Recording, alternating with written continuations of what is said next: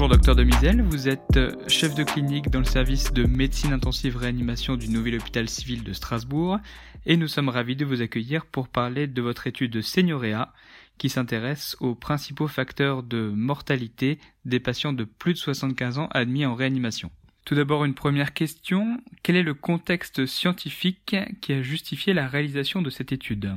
Bonjour, merci pour cette invitation à participer à ce podcast de la SRLF. Alors, le contexte scientifique de l'étude Seniorea est celui du début des années 2010, où les réanimateurs étaient confrontés à une proportion de plus en plus importante de patients âgés admis ou proposés au service de réanimation.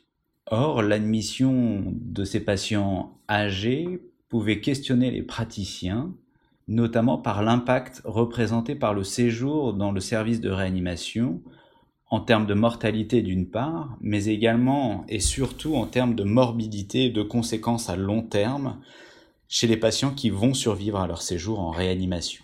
De nombreux facteurs médicaux, la gravité du patient, le poids des comorbidités, mais également des facteurs psychologiques, environnementaux, semblaient pouvoir avoir un impact sur le devenir de ces patients. C'est pourquoi l'étude Seniorea, une étude prospective multicentrique, a proposé d'évaluer l'intérêt d'une approche combinée entre l'évaluation par le réanimateur et par le gériatre pour déterminer les facteurs associés à la mortalité hospitalière, mais également à un an des patients âgés admis en réanimation.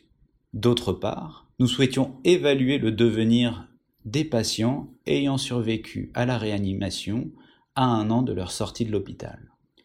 Ainsi, Outre l'évaluation initiale de la gravité, nous avons proposé à l'admission et à un an pour les patients ayant survécu une évaluation gériatrique standardisée des patients âgés de plus de 75 ans admis en réanimation avec une nécessité de ventilation mécanique invasive ou non.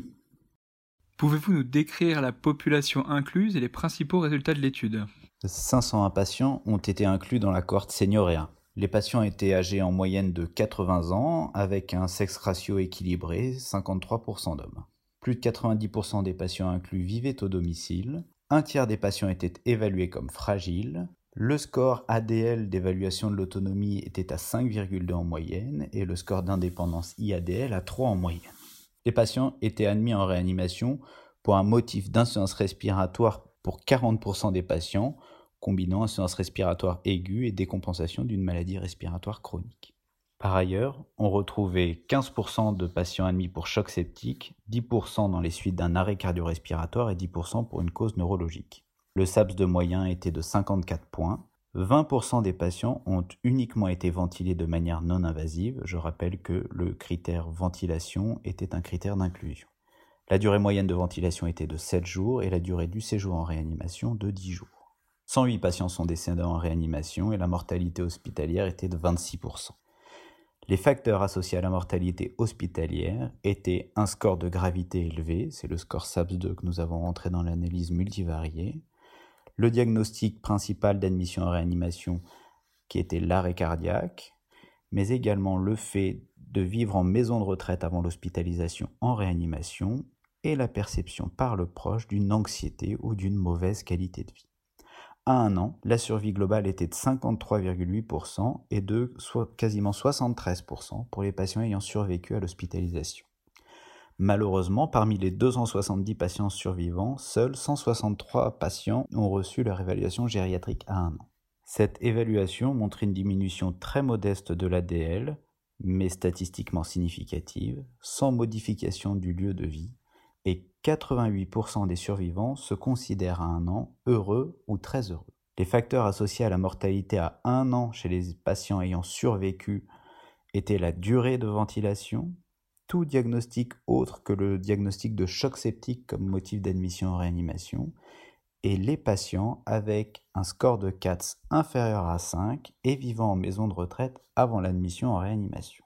Donc nos résultats montrent que les facteurs de risque de mortalité hospitalière et un an dépendent non seulement des éléments de gravité inhérents à la réanimation, de fait attendus, mais également de facteurs environnementaux comme le lieu de vie et d'éléments d'évaluation globale du patient, la qualité de vie, l'anxiété, l'autonomie. De plus, nous avons montré, sur les patients évalués à un an, une baisse modérée de l'ADL sans modification du lieu de vie, avec un ressenti positif de la qualité de vie des patients. Quelles sont d'après vous les principales limites de cette étude? Plusieurs limites euh, de l'étude Seniorea méritent d'être soulignées. La première est le délai entre la réalisation de l'étude et la présentation des résultats, avec des pratiques qui ont pu potentiellement changer euh, durant ce laps de temps. Cependant, la question de l'admission des patients âgés euh, en réanimation reste tout à fait actuelle, comme atteste la pandémie Covid que nous traversons actuellement. De plus, nous avons sélectionné les patients nécessitant un recours à la ventilation mécanique dans l'objectif d'analyser des patients avec des soins vrais lourds de réanimation. Cependant, il peut en découler un biais de sélection. De plus, comme en témoigne le grand nombre de patients non inclus dans la cohorte Seniorea, les investigateurs connaissaient la question posée de l'impact à distance et de l'évaluation prévue à un an des patients. On peut se questionner raisonnablement sur l'existence d'une sélection des patients les plus à même de survivre et d'être vivants à un an, avec donc mise à l'écart des patients les plus graves, moribonds, ce qui pourrait être également une explication au taux de survie constaté à un an dans notre étude. Enfin, seuls 60% des patients ont été évalués à un an, alors que cette évaluation était prévue dans la construction de l'étude. Nous devons donc être très prudents sur l'analyse de ces données. Ces difficultés d'évaluation à distance de la réanimation avaient déjà été rapportées par d'autres équipes. L'étude Seniorea doit-elle modifier notre pratique quotidienne et si oui, comment? L'étude Seniorea n'était pas construite pour modifier nos pratiques à proprement parler, mais pour enrichir notre réflexion dans l'évaluation initiale des patients âgés qui nécessitent des soins de réanimation avec recours à la ventilation mécanique. Si une évaluation gériatrique standardisée comme proposée dans l'étude est complexe et difficile à envisager au quotidien car chronophage, elle a permis de renforcer le message fondamental qu'est la nécessité d'évaluer la personne âgée dans sa globalité. Les critères de gravité usuels de réanimation restent pertinents, mais ne doivent pas être les seuls éléments d'évaluation. Il est évidemment important de connaître les comorbidités de notre patient, mais également son mode de vie. Notre étude montre que s'appuyer sur les proches pour évaluer ce mode de vie est une approche d'intérêt. Ainsi, L'étude Seniorea nous encourage à poursuivre nos efforts pour tendre vers une évaluation globale du patient âgé. Pour ce faire, de nombreux outils sont à notre disposition et ont montré leur intérêt, tels que l'évaluation de la fragilité par la Clinical Frailty Scale proposée par le professeur Guidé dans l'étude VIP2.